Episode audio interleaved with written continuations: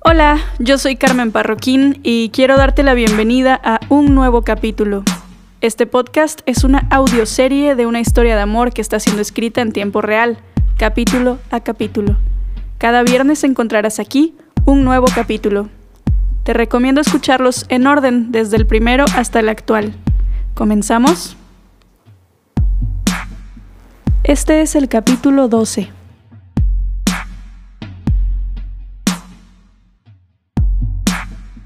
Capítulo 12. Cuando estamos cerca. El mesero colocó un plato de chilaquiles frente a Cintia, que estaba escondida detrás de unas gafas oscuras y tomaba su bebida de electrolitos de una botella morado brillante como si su vida dependiera de ello. No pude evitar reírme, tanto de su imagen como de la aventura que me estaba contando. No manches, ¿en la alberca? ¿Todos?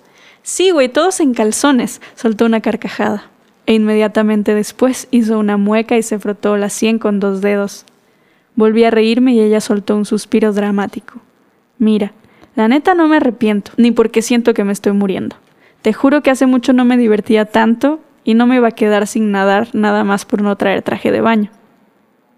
Ajá, no me dejaron dormir del desmadre que traían, le reclamé, con un resoplido tan dramático como el de ella. Me despertaron a las seis. Cintia se bajó los lentes y levantó una ceja. Bueno, no estoy segura de que solo por eso no hayas dormido, ¿eh? Me lanzó una mirada inquisitiva como tratando de averiguar si mis ojos escondían algo. Aclaró su garganta y continuó. No te voy a decir nada, pero si no me lo cuentas a mí, ¿con quién vas a sacar todo lo que traes adentro? Tenía razón.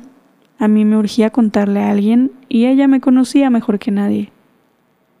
Miré alrededor para asegurarme de que tuviéramos privacidad. Estábamos prácticamente solas en el pequeño restaurante del hotel, excepto por una pareja de enamorados que estaban sentados en la mesa del rincón y que no dejaban de acariciarse y sonreír. Uf, cuánta miel, ¿no? Iu, dijo Cintia, fingiendo una arcada. Ay, no, están súper tiernos, déjalos en paz, respondí, y me obligué a quitarles los ojos de encima. Ella volvió a levantar una ceja.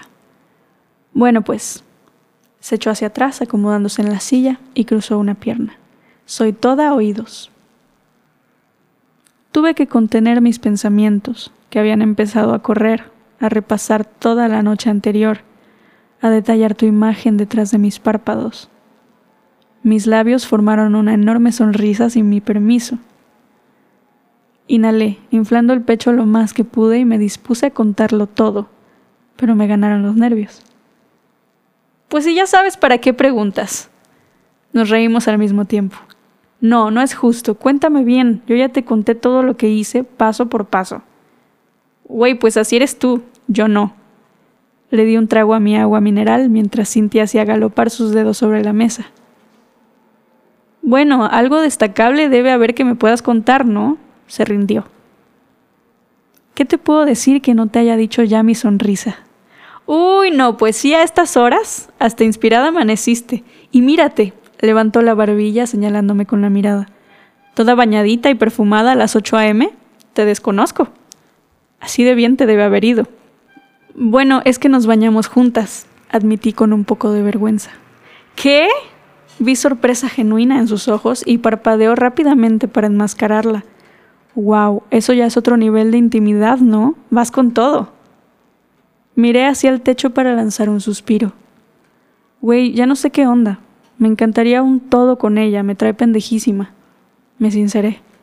Tus ojos flotaban en mis pensamientos, tu risa, tus suspiros, las pecas en cada centímetro de tu piel. Pues vas. Dio una palmada en la mesa y sonrió. Suena que esto es un buen comienzo de un todo. No lo creo, negué con la cabeza. ¿Te acuerdas cuando estuvimos en casa de Renata en el viaje pasado? Esperé a que asintiera y continué. Pues esa noche que nos besamos pensé que tal vez, pero me dejó claro que no le interesaba nada.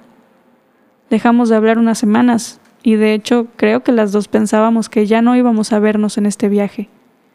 Incluso creí que sería lo mejor, pero me animé a escribirle de último momento. Volvieron a mi mente los colmillos afilados del lobo y perdí la sonrisa. No tenía idea, hizo una pausa.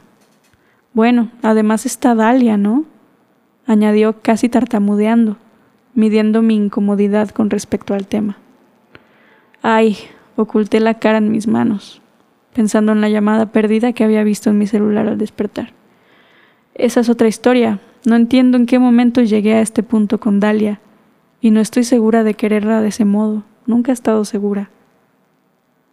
Tan pronto como pronuncié esas palabras, volví a sentir el peso de la culpa sobre los hombros.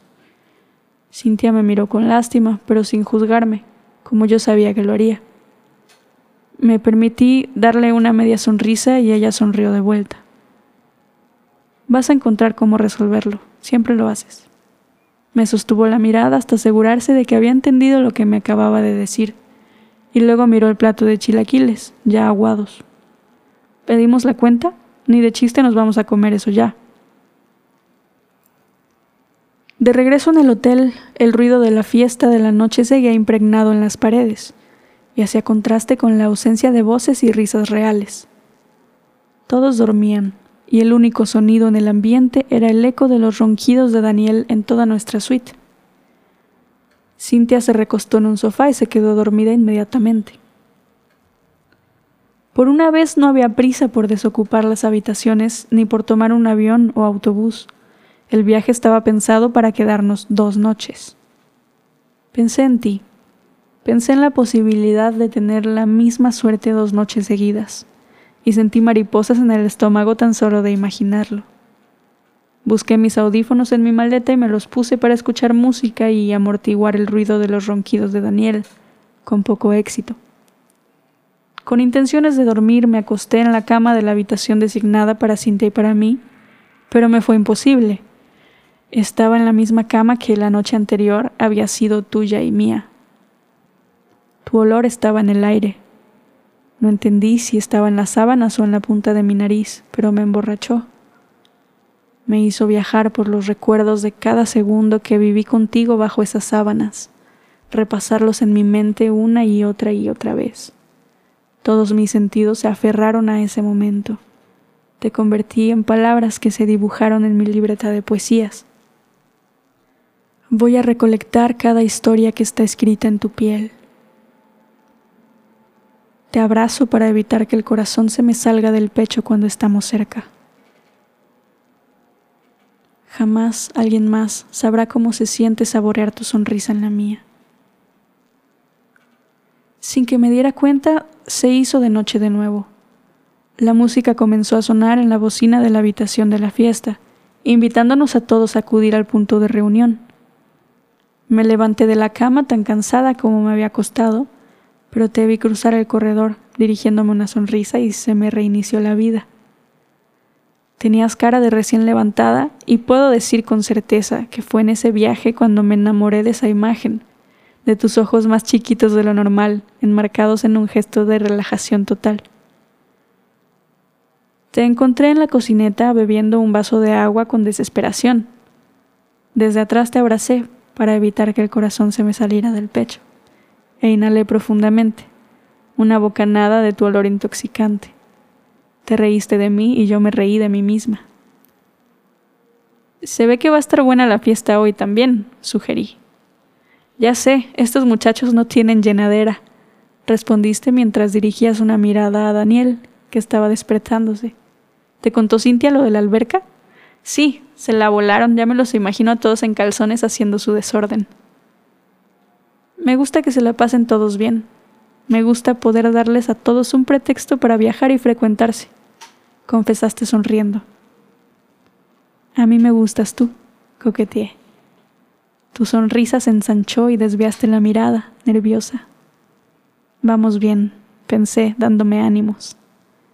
Ese nerviosismo en tu mirada era lo único que siempre me había parecido una señal clara.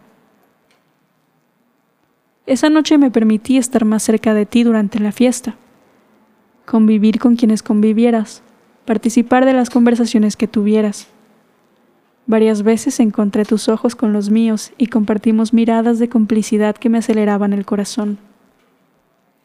Cuando te levantaste a preparar más bebidas, te seguí para hacerte una confesión importante, ahí donde había un poco más de privacidad. tengo que decirte algo antes de que la mentira crezca.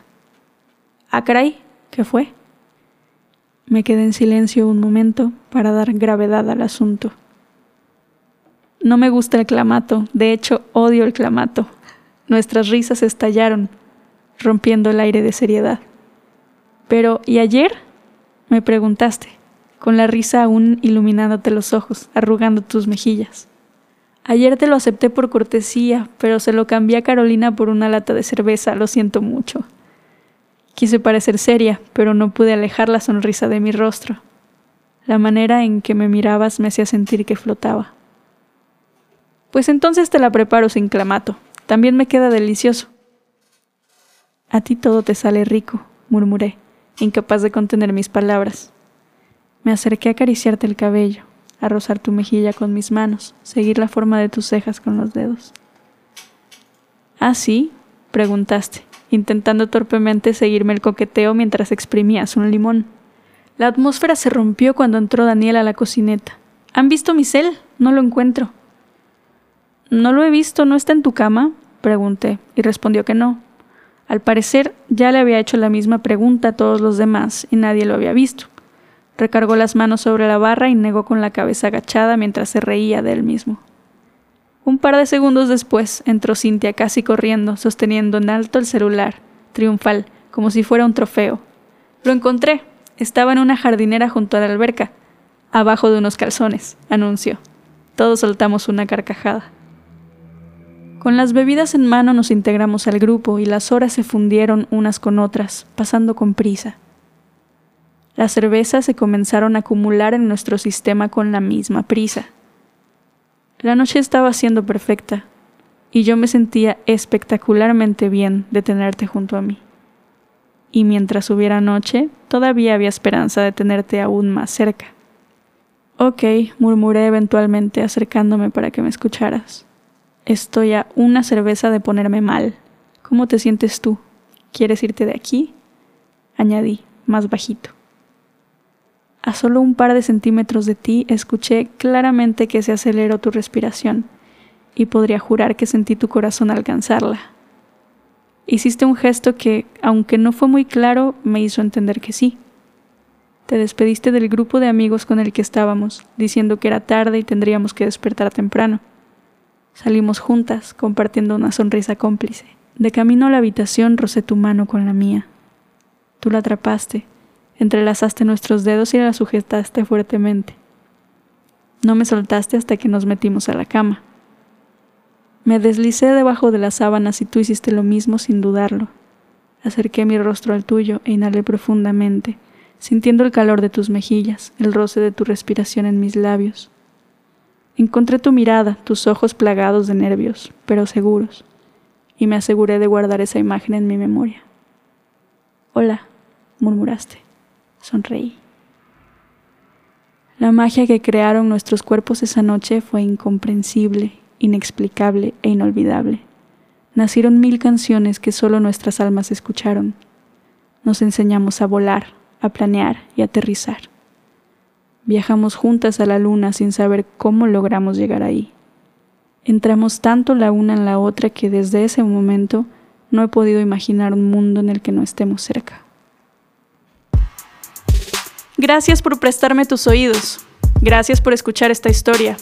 Recuerda que cada jueves leemos el capítulo siguiente en vivo a través de Twitch. Entérate sobre cómo apoyar este proyecto, descargar estos audios y obtener algunas otras recompensas en patreon.com diagonal Carmen Parroquín. Todos los enlaces y medios de contacto los encuentras en la descripción de este podcast. Nos escuchamos el próximo viernes en un nuevo capítulo.